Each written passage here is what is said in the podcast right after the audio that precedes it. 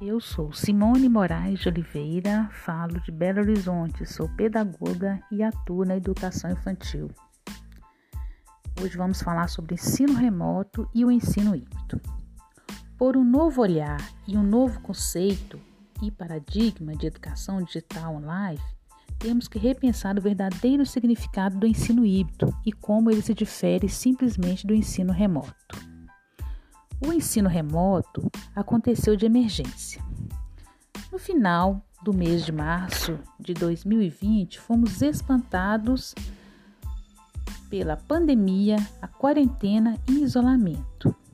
Tivemos que usar o ensino remoto como emergência. Porém, hoje, a educação remota não funciona mais, se tornou enfadonho, desgastante. Remoto não tem planejamento, é longe da escola, não atende todas as crianças. Hoje, os alunos do ensino médio, por exemplo, estão 80% apáticos. Vamos falar do ensino híbrido. É uma mistura metodológica que impacta na ação do professor em situações de ensino e na ação dos estudantes em situação de aprendizagem. Exige muito mais tempo de preparação das aulas e dos conceitos.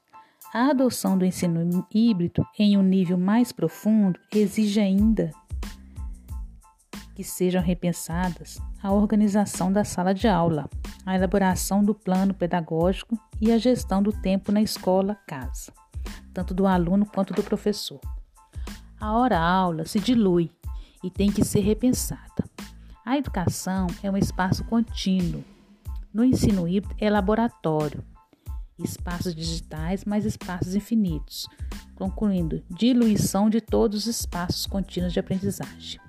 Híbrido é de verdade uma estratégia de aprendizagem.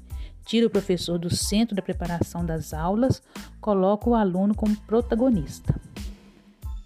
Existem também tecnologias digitais que deixam de funcionar como um recurso para entregar conteúdo, entregar aulas expositivas, mas para funcionar como mais um elemento mediador da aprendizagem. Assim, as experiências digitais passam a ser construídas como possibilidades de buscar a personalização da aprendizagem. Concluindo, o ensino híbrido é o ensino do futuro. Combina o uso de tecnologias digitais com interação presencial, visando a personalização do ensino.